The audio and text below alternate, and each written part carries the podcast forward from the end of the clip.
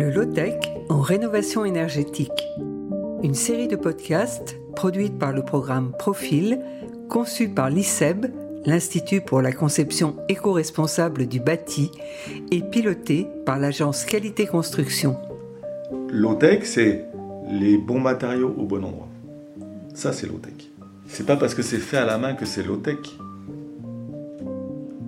C'était incroyable parce que on était envoûté effectivement par la maison. On est rentré et j'avais même pas pensé justement cette question que c'était aussi grande. C'était après coup que je disais oh, oups j'ai 700 mètres carrés et j'ai que 300 000 euros euh, euh, ça, ça, ça, ça marche pas donc mais tant mieux parce que du coup on était effectivement on a fait avec et effectivement souvent les problèmes comme ça c'est là les points de création aussi Épisode 8 Faire confiance et savoir s'entourer. Et c'était en ruine. Hein.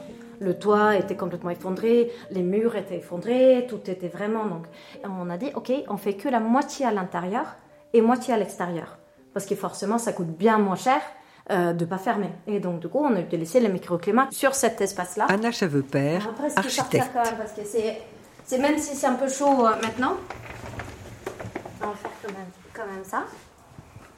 Et donc, cette maison n'est pas calculée du tout. Et ça fonctionne très bien. Parce que je pense que parfois les calculs, ils diminuent le monde. Et nos calculs, en fait, malheureusement, euh, ce qu'on a aujourd'hui pour calculer thermique, c'est pas euh, l'intelligence artificielle. euh, voilà, c'est quand même des petites micro-ordinateurs qui, qui sont assez cons, en fait. Donc, c'est assez fou qu'on laisse ce petit ordinateur diriger notre, les, les choses plus importantes pour nous, l'air qu'on respire. Cet ordinateur qui n'a jamais mis les pieds sur le chantier, ni vu euh, quelle forêt tu as autour, s'il y a un champ, toutes les choses qui sont importantes pour la fraîcheur et pour l'air et pour la chaleur et tout ça, il ne le sait pas. Oui, oui, bah, moi je, pense qu'il y a une des grosses questions qu'on a, hein, c'est, le, calcul.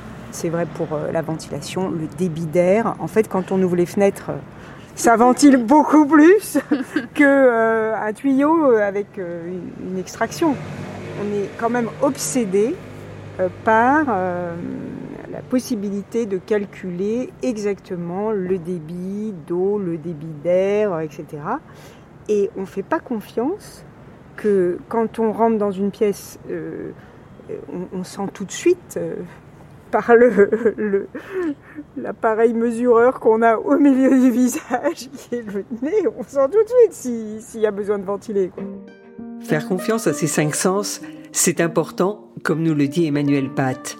Mais vérifier par le calcul la justesse d'un ressenti, d'un dessin, c'est nécessaire. Cela va permettre d'affiner, voire de corriger la conception. La confiance, on la retrouve aussi dans le choix des professionnels qui vont intervenir sur le bâtiment. Sébastien Gann, maçon en matériaux biosourcés. Ben, Il y a des gens qui nous appellent parce qu'ils sont convaincus. Il y a quand même beaucoup de gens qui sont convaincus. Là, on parle du béton de chanvre, il y a des projets de maison paille. Il y a de plus en plus de monde qui se tourne quand même vers ces matériaux. Bien que ce soit un petit peu plus coûteux, ils le font pour le confort, parce que c'est quand même des matériaux où il y a un confort de vivre à l'intérieur des maisons qui est incomparable à ce qui se fait conventionnellement. Puis il y a une autre partie des personnes, moi je le vois très bien dans mon secteur, euh, puisque les gens sont ben, assez, assez fermés à tout ça, pour essayer de les convaincre, trouver les bons termes, euh, les bons mots pour euh, convaincre les gens, à revenir en fait à, à des choses qui se faisaient ben, avant l'industrialisation. Vous avez un exemple de gens que vous avez réussi à faire basculer euh, Ben, J'ai des gens qui ont basculé bon, parce qu'ils me font confiance, parce qu'ils savent qu'ils auront un travail de qualité derrière au niveau des finitions. Et là, je suis en- actuellement en train de batailler sur le clocher de l'église de Gabat, qui est mon village. C'est une partie de l'enduit qui est tombée. Et les convaincre à mettre de la vraie chaux sur, ben, sur ce monument. C'est pas classé monument historique, mais ça a du sens de mettre de la chaux dans le bâti ancien. Parce que c'est vraiment plus naturel et puis c'est meilleur pour la maison. Donc j'ai rendez-vous jeudi pour les convaincre. La fonction de conseil de l'artisan, elle est, elle est essentielle. Encore faut-il avoir confiance et puis trouver quelqu'un qui est dans les mêmes rails, parce que bah, vous avez aussi dans les maçons beaucoup qui vont vous dire euh, non mais la chaux ça tient pas. Oui, puis en plus, euh, il y, a, il y a des injonctions euh, par période. euh, Ah oui oui il y a des euh, modes, oui oui il y a des modes euh, et- incontestablement. Et et il y a une, euh, aussi une telle facilité. euh, c'est plus facile de faire comme tout le monde parce que bah, la filière elle est bien installée. euh, c'est facile d'aller euh, euh, chez le fournisseur de matériaux et Mhm. d'acheter euh, un bon vieux plaque-au-plâtre avec euh, son polystyrène. euh, Mhm. euh, voilà, là, tout est organisé pour que ça soit plus facile et du coup moins cher. Donc dès lors que vous voulez réfléchir et faire un truc assez contextuel en tenant compte de, de l'état existant, bah, ça, ça devient plus compliqué. C'est un chemin plus difficile à trouver. Quoi. C'est ça. Vous débroussaillez en quelque sorte C'est ça. parfois. Patrice Brière, La, la remise en œuvre entrepreneur dans le BTP. d'éléments euh, constitutifs euh, du bâti qui ont une valeur, je dirais, euh, un bon état et même une valeur patrimoniale historique par rapport aux bâtiments, parce que les bâtiments des années 50 et 60 aussi ont leur, un peu leur histoire, et ben ça fait appel à des main-d'œuvre qualifiées. Voilà. Donc, euh, euh, qui dit main-d'œuvre qualifiée dit aussi euh, personnes mieux payées, métiers valorisés. euh, voilà, on n'est pas que des assembleurs. Enfin, il faut qu'on sorte de, ce, de cette habitude d'avoir que des assembleurs. C'est, terrible. Il y a plein de formations qui existent. hein. Maçon du bâti ancien, donc euh, formation béton de chanvre, mécanisation béton de chanvre, puis tout ce qui est traditionnel. hein. Ils acquièrent un réel savoir, une maîtrise de ce qui se passe, parce qu'ils sont capables d'analyser pourquoi bah, euh, là ça tient et pourquoi là ça tient pas, et qu'est-ce que j'ai fait, quelle est l'interaction avec euh, entrepreneur dans le béton végétal projeté. l'interaction avec le liant qui est différent, et du coup ils se réapproprient un savoir qu'ils avaient perdu en étant juste des applicateurs. Pour moi, ça, donne, ça doit donner, renouveler une attractivité au bâtiment, parce qu'en fait, on, on a des vrais métiers dans ce cas-là. En tout cas, ma philosophie personnelle, elle, se situe là. C'est maîtriser ce qu'on fait. Avoir envie de faire une rénovation énergétique en low-tech, cela peut être pour les professionnels du bâtiment l'opportunité de se former, de rencontrer d'autres professionnels, d'échanger sur les manières de faire, d'être valorisé et de contribuer à la transition écologique. Alexandre Pointet, ingénieur et jeune entrepreneur à la tête d'une entreprise de matériaux biosourcés. quelque part, c'est un petit réseau. On n'est pas nombreux à produire des matériaux et, et à faire des formations. Donc, euh, forcément, on, on finit par tous se rencontrer et ça, c'est assez positif. Il y a une demande forte de partage, d'avoir envie de connaître. Oui, oui, il y a, il y a une demande.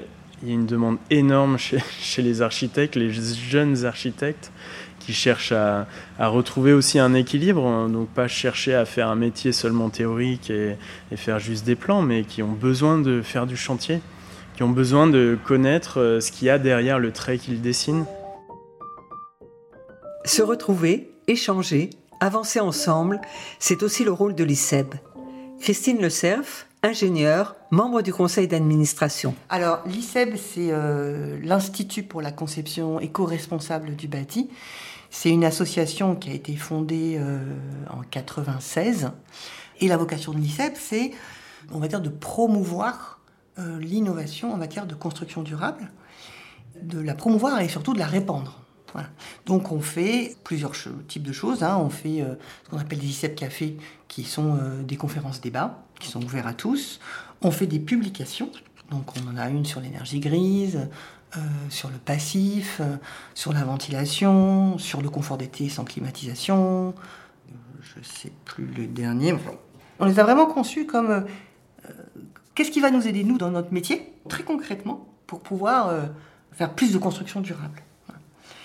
Au moment de la COP 21, on a fait toute une série de conférences qui s'appelait Hors la loi pour. Ah, alors, je vais juste chercher le truc. Hors la loi Ça s'appelait Hors la loi pour dépasser la loi. Euh, Qu'est-ce qui, dans la loi et la réglementation, peut aujourd'hui nous empêcher d'atteindre dans le bâtiment les objectifs de la transition écologique et sociale et comment on peut dépasser ces contraintes-là pour continuer à avancer? Ce qui ressort des échanges qu'on a avec les membres, c'est effectivement d'être un lieu où on peut échanger sur ses expériences, partager des retours d'expérience et aussi échanger sur le fait que mais là c'est dur, là j'y arrive pas. Et toi, comment t'as fait dans telle circonstance Qu'est-ce que t'as utilisé comme argument? Euh, Qu'est-ce que t'as fait comme calcul? Est-ce que t'as trouvé, euh, je sais pas, un essai qui permet de valider ça? Euh, Par quel processus t'es passé? Voilà. Donc c'est aussi un lieu où on peut effectivement échanger sur, euh, sur le fait que ben, c'est pas toujours facile. Un exemple vraiment de, la, de, de low-tech euh, sur lequel nous on avait un doute, enfin même l'économiste qui, qui a écrit le, le cahier des charges avait un doute, c'était euh, le fait qu'on... Yvan Fouquet, architecte. Euh, oui, je disais, là où on avait un doute, c'était par rapport aux cloisons. On a certaines cloisons qui sont en plaques de plâtre, euh, en fermacelle, euh, plus précisément, et plutôt que de mettre des rails en aluminium, souvent, enfin, c'est ce qu'on utilise en général pour fixer les cloisons, la structure est en aluminium. Là, on a proposé d'utiliser du bois, simplement des tasseaux, notamment pour justement l'isolation par extérieur. On est venu la, fixer, enfin, fixer ces, ces, plaques de plâtre avec des tasseaux. L'économiste pensait que c'était plus cher, que ça allait revenir plus cher. Alors pourquoi? On ne sait pas très bien. Et euh, en fait, euh, l'entreprise nous a dit non, non, ça, sera moins cher. On a fait une économie là-dessus. On, l'avait mis en option parce qu'il y avait ce doute euh, sur une plus-value éventuelle. Et en réalité, c'était quelque chose de moins cher. En fait, ce qui est très compliqué, c'est les habitudes. C'est le truc le pire. C'est l'habitude d'appuyer sur un bouton et d'avoir la clim. C'est l'habitude de mettre des rails en fer et que c'est comme ça qu'on fait. C'est ça. Ouais, ouais. Oui, oui, c'est compliqué, oui, mais même de dire on va faire du remploi, on va réutiliser les portes qui sont ici, les, cloisons qui sont là. C'est effectivement des habitudes euh, qui sont compliquées à changer, mais euh, on sent qu'on est dans une, époque où les habitudes sont en train de changer, donc euh, il y a de plus en plus de gens sensibilisés. Après l'été qu'on vient de vivre, il y a de plus en plus de gens là vraiment pour le coup qui sont qui comprennent pourquoi il faut changer ses habitudes. Et je pense que, enfin même chez, dans les entreprises, c'est en train d'évoluer fortement.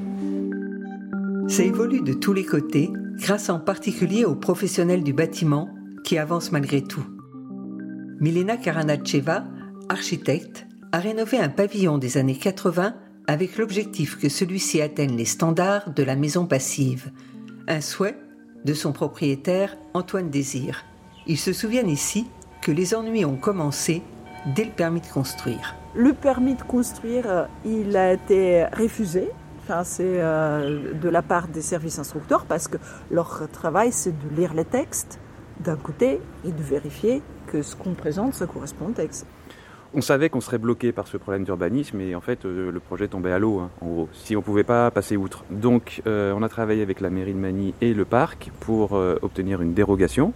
Et on a écrit le texte en fait qui permettait de modifier le PLU pour autoriser dorénavant de dépasser de 35 cm les marges d'isolement et de pouvoir monter légèrement en hauteur pour surélever un toit pour des raisons d'isolation. Maintenant, cette modification, ces deux petites phrases du PLU, euh, puis ils essayent de les s'aimer un peu partout. Quoi. Et donc Antoine, il a fait un gros travail pédagogique auprès de tous les, enfin à la fois des différents organismes, enfin institutions, etc. Et à la fois euh, au niveau du voisinage, voilà, il y aura quelque chose qui va être un peu différent de, du reste, qui va surgir et ça impacte. Donc ça, c'était la première chose qui était très importante. Ça ouvrait ensuite la voie à la rénovation qui est nécessaire. Toutes les maisons sont de la même époque, donc à un moment donné, il, va, falloir, il va falloir faire, il va falloir faire. Et donc ça, ça permet en fait de pouvoir faire. Et ça, c'est, enfin, moi je trouve que c'est super. Et l'autre, c'était plus au niveau réglementation thermique, parce que à l'époque, enfin, il n'y avait pas non plus de subvention en fait pour des bâtiments passifs, mais pour des bâtiments BPC, basse consommation d'énergie.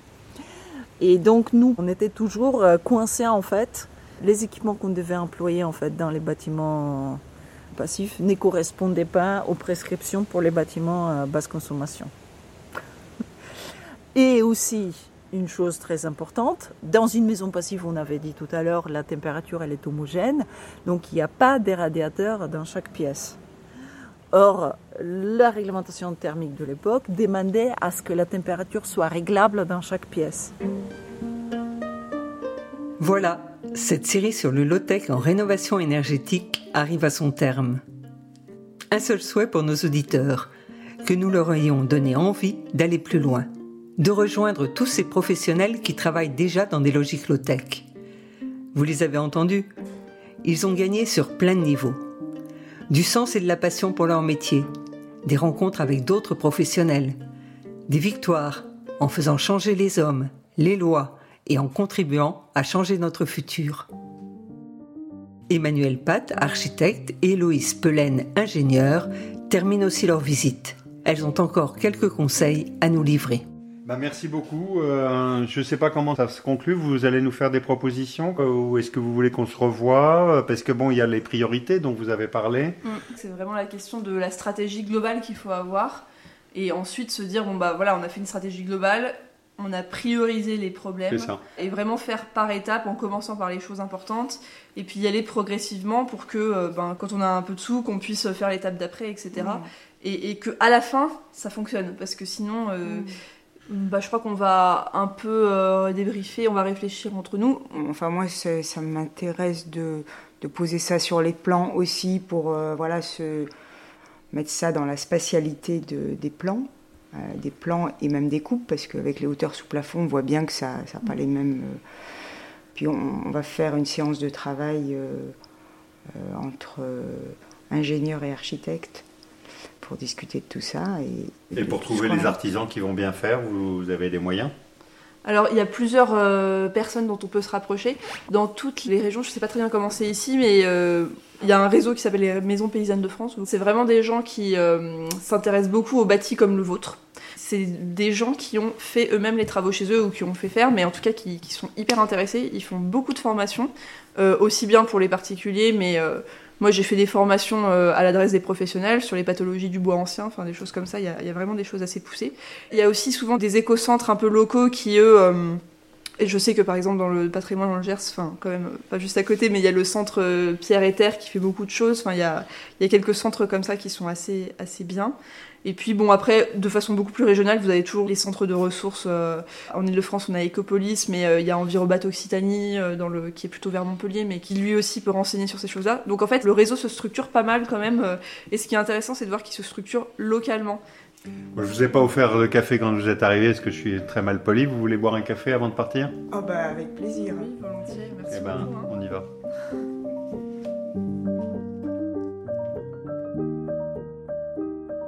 C'était le low-tech en rénovation énergétique. Épisode 8 et dernier épisode de cette série. Vous pouvez retrouver des fiches techniques, une bande dessinée et des ressources diverses pour aller plus loin et se former sur le site de l'AQC. Expertise, Emmanuel Pat, architecte, et Héloïse Pelen, ingénieur thermique. Création, partage de voix. Réalisation, Sophie Pillot, Agnès Maton. Une production Profil, conçue par l'ICEB et pilotée par l'agence Qualité Construction. Musique, Basile Mandigral.